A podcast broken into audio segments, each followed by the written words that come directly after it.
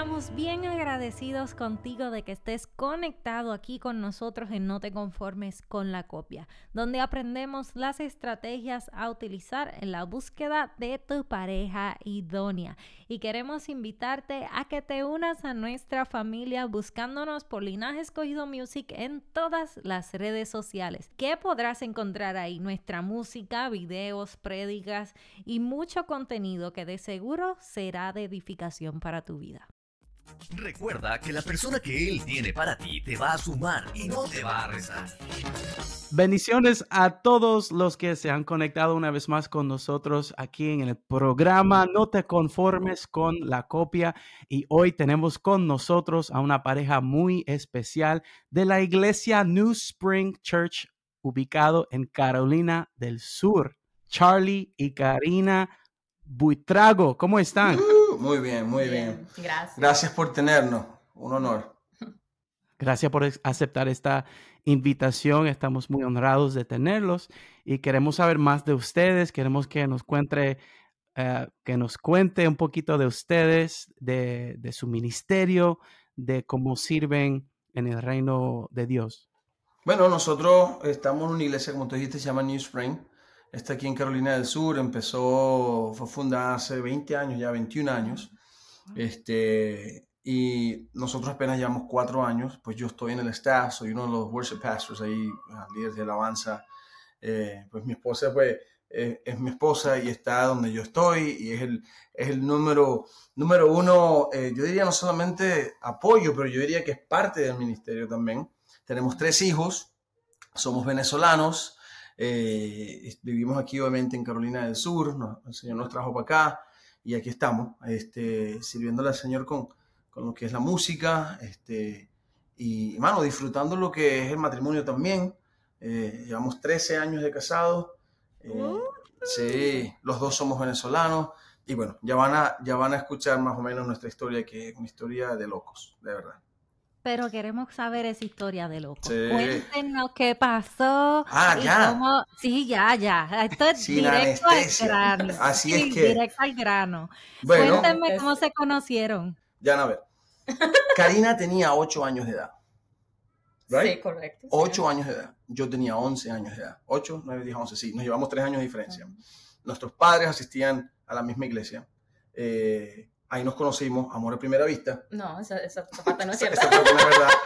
Este, te podrás imaginar, es una locura. Pero ella tenía 8 años, yo tenía 11. Crecimos. O sea que sí es verdad que nos conocimos de niños. Sí, sí, crecimos en la misma iglesia, en la misma área, en el mismo barrio. O sea que nos conocemos hace, hace muchos años.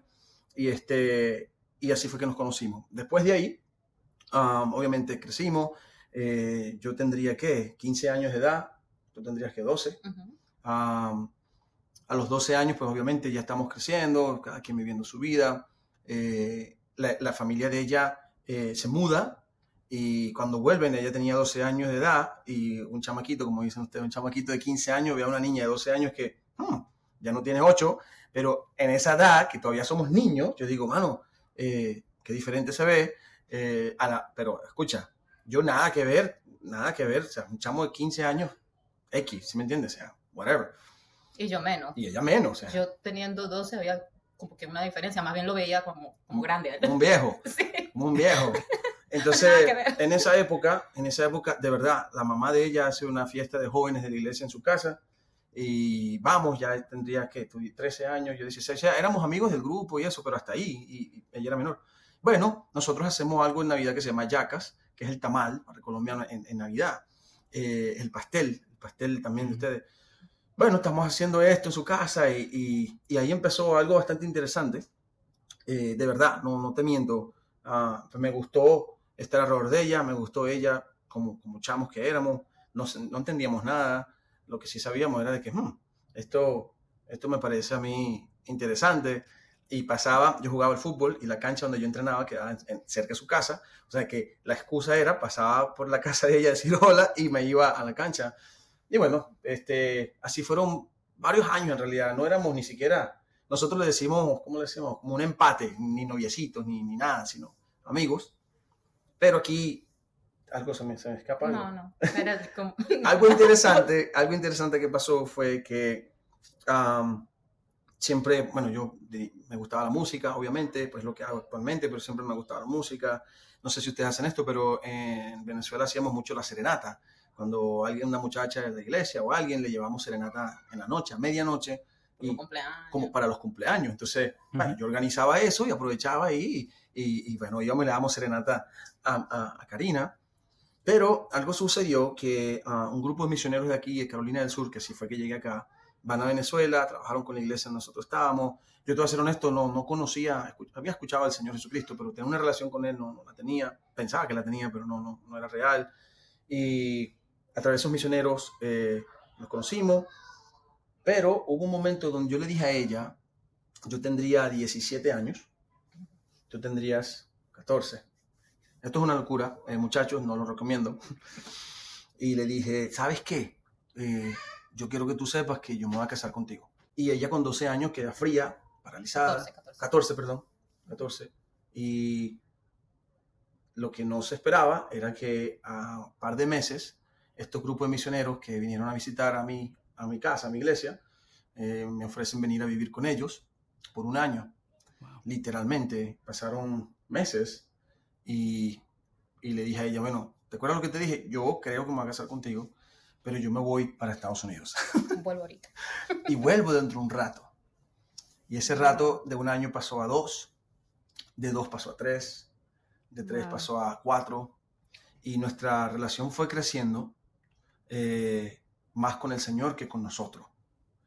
Ella caminaba con el Señor, en ese entonces empecé yo a, a entender el amor de Dios en mi vida, pero algo que hice yo, porque yo, yo sí quería casarme con ella, era que empecé y mi primer trabajo aquí en los Estados Unidos fue cortando el monte, gratis a esos trabajos y dale.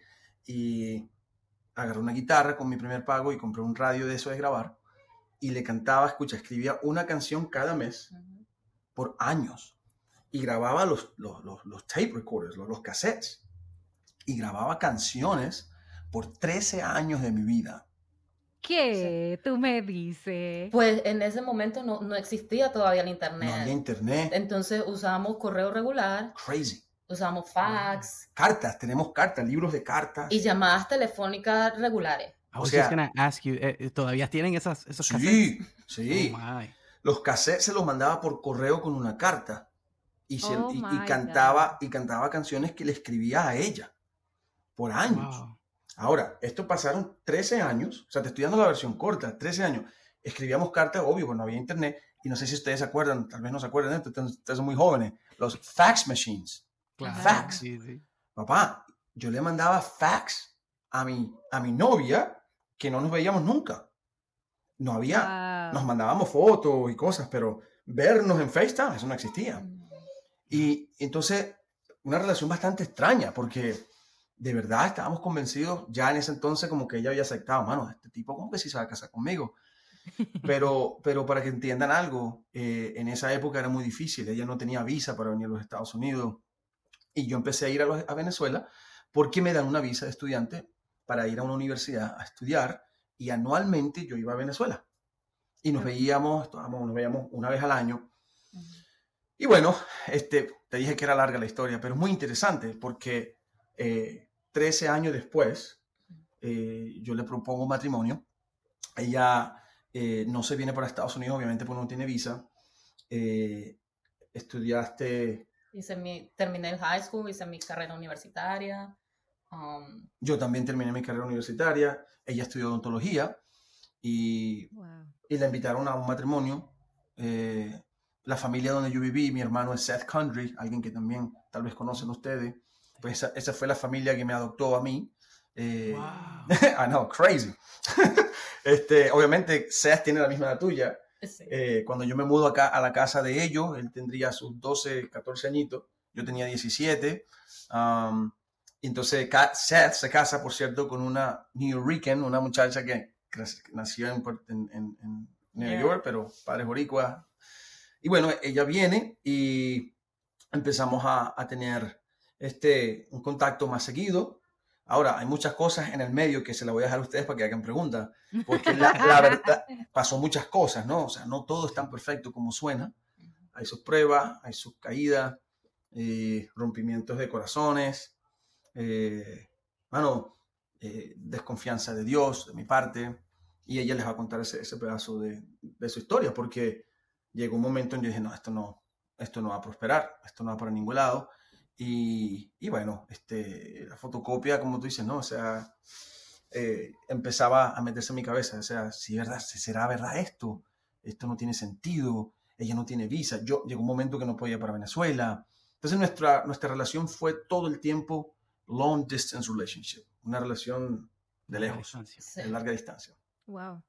Estoy impactada por ello. Estoy impactada. Sí. Yo digo, pero wow, qué romantiqueo.com. No, O sea, por 13, no, el varón no tuvo ni dos días, ni un no, 13 años cada mes escribiendo una canción. Como hizo Jacob para casarse con Raquel. Sí. Eran 14, casi, casi.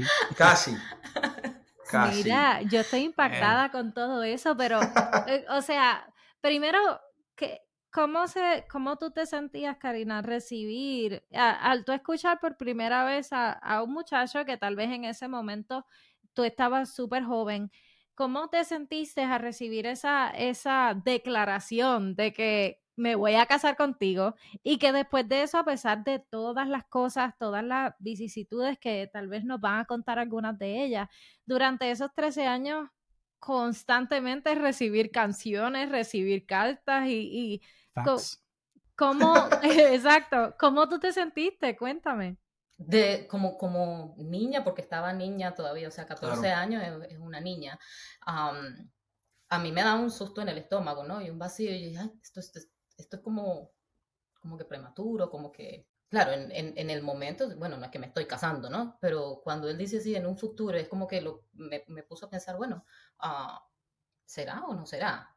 Y después pasan todas estas cosas que él, él, él se va por un año que se convirtió en, en, mucho tiempo. Una eternidad. Ah, sí, que era año tras año y año tras año.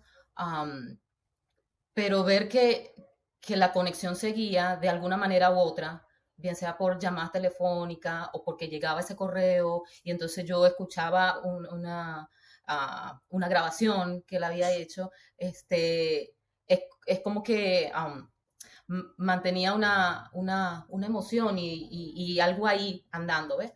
Este, más sin embargo, imagínate, eso es de mes en mes, ¿qué pasaba? O, o, cada dos meses. Entonces, ¿qué pasaba, ¿qué pasaba en ese tiempo? Cuando no tenía yo eso, el, el, el café o, la foto, la carta que estaba leyendo. Eh, yo creo que... Eh, en, todo ese tiempo y en todos esos años y, año tras año, yo creo que este, mi confianza en, Dios y mi relación con Él fue creciendo y, y fue más cercana a Dios que, que a Él mismo. Um, porque porque ya Él era alguien también que, yo, no, yo no lo estaba viendo tampoco. No nos veíamos. Pero así como ella crecía en el Señor, lo mío fue lo opuesto.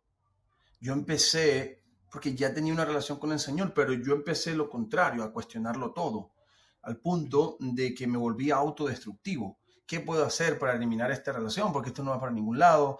No pude salir más de los Estados Unidos. Mi, situación legal aquí era complicada porque empieza un proceso migratorio de ocho años y esos ocho años no pude volver a Venezuela y esos ocho años ella no podía venir para acá. Y yo dije, ah, esto es, esto fue un fraude. Eh, Entonces ya estamos hablando de una, etapa, de una etapa un poco más, más adultos, ¿verdad? Este, y enfrentándonos a cosas, a obstáculos. Duros. Este, él no puede venir para acá, yo no puedo ir para allá. Señor, Señor, tú qué, yo me preguntaba, Señor, ¿tú qué estás haciendo con esto, con mi vida? ¿Es o no es? Este, yo fui a la embajada americana dos veces y eh, Nada. la visa fue negada. Y cuando yo fui la tercera vez,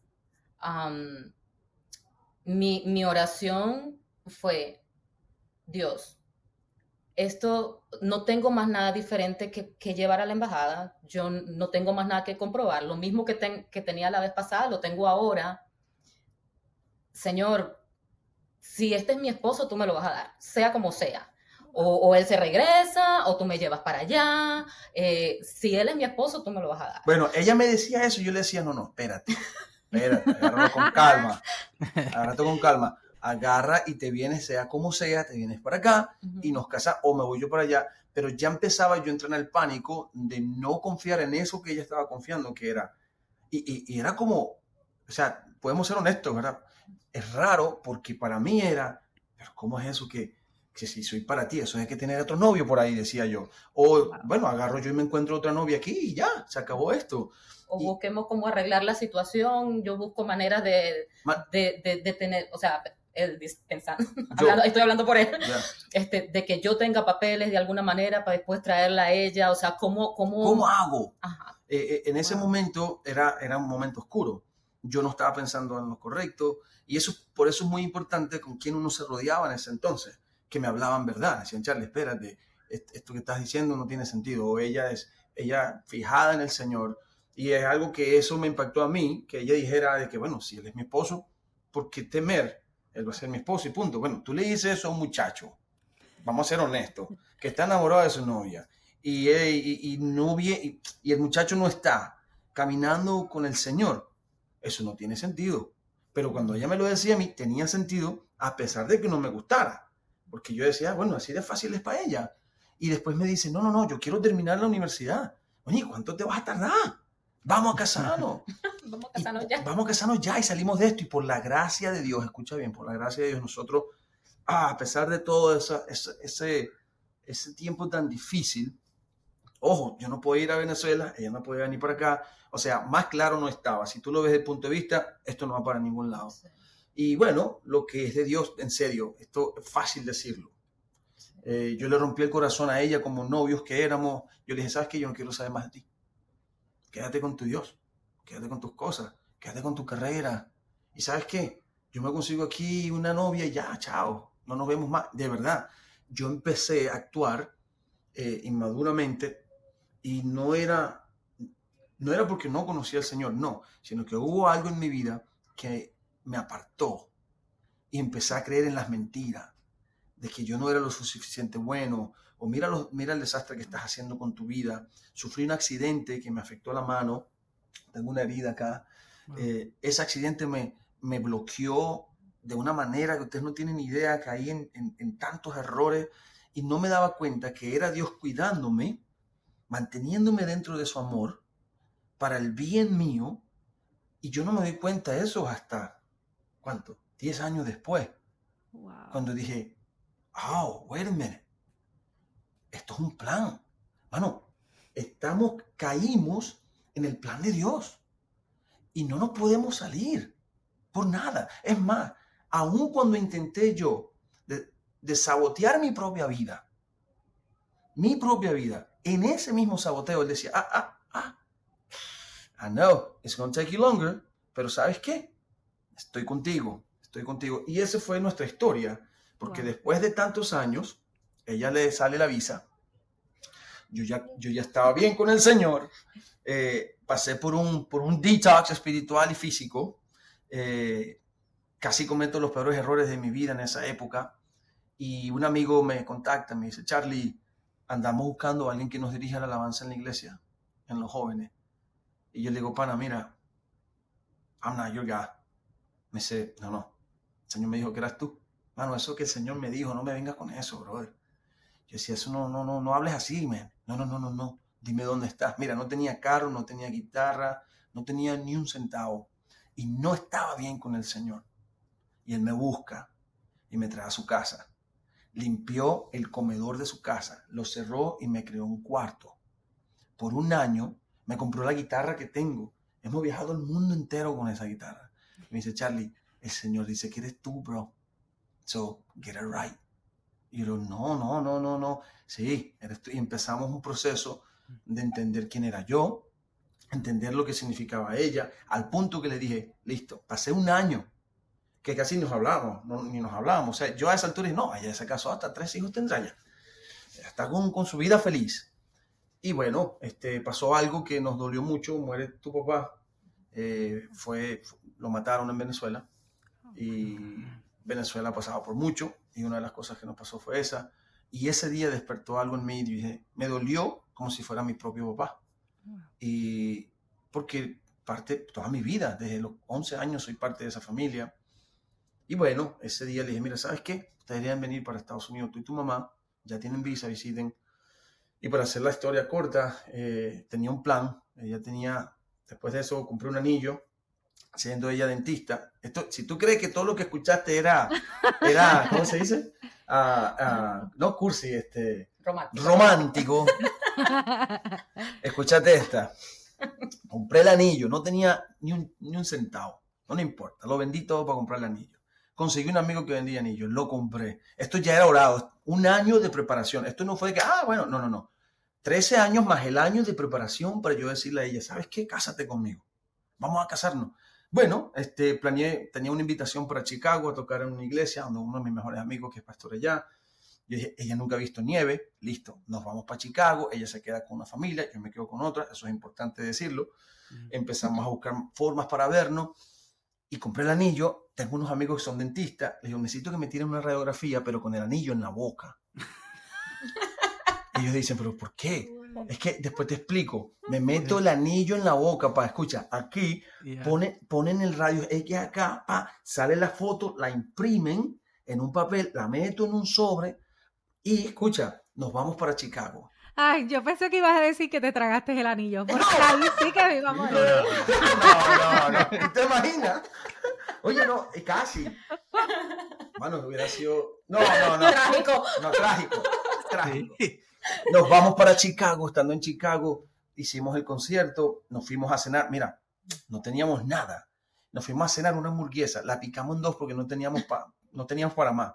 Estamos allá y nevó. Perfecto. Todo blanco. Nunca había visto nieve en su vida.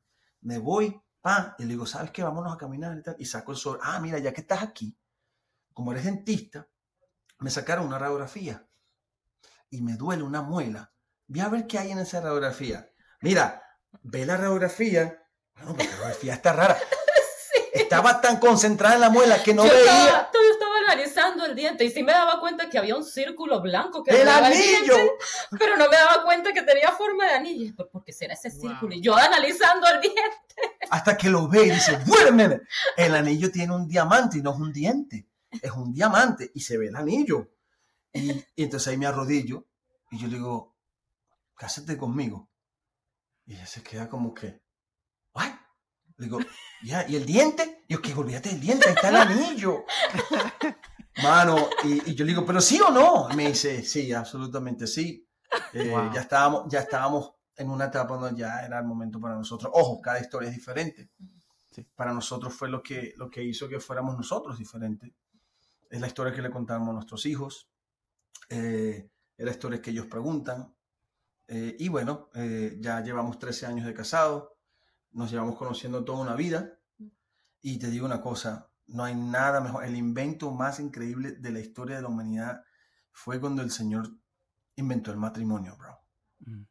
Eh, dijo, aquí voy a yo reflejar lo que es el, no solamente el Evangelio, pero el amor hacia, hacia la, la iglesia eh, y a través de su Hijo. O sea, nosotros vivimos su diario. Ojo, no es fácil, no es fácil, No es perfecto. no es perfecto, ah, pero te digo algo, como tenemos el mismo espíritu, y esto es lo que yo tenía en mi mente para compartir, como tenemos el mismo espíritu y el Señor derrama su amor a través de su espíritu, entonces tenemos una ventaja que es enorme, es de que como tenemos el mismo espíritu de Dios, tenemos el mismo recurso de amor, al entender de que si no tuviéramos el mismo espíritu, fuera imposible y casi imposible que este amor y este matrimonio fuera próspero.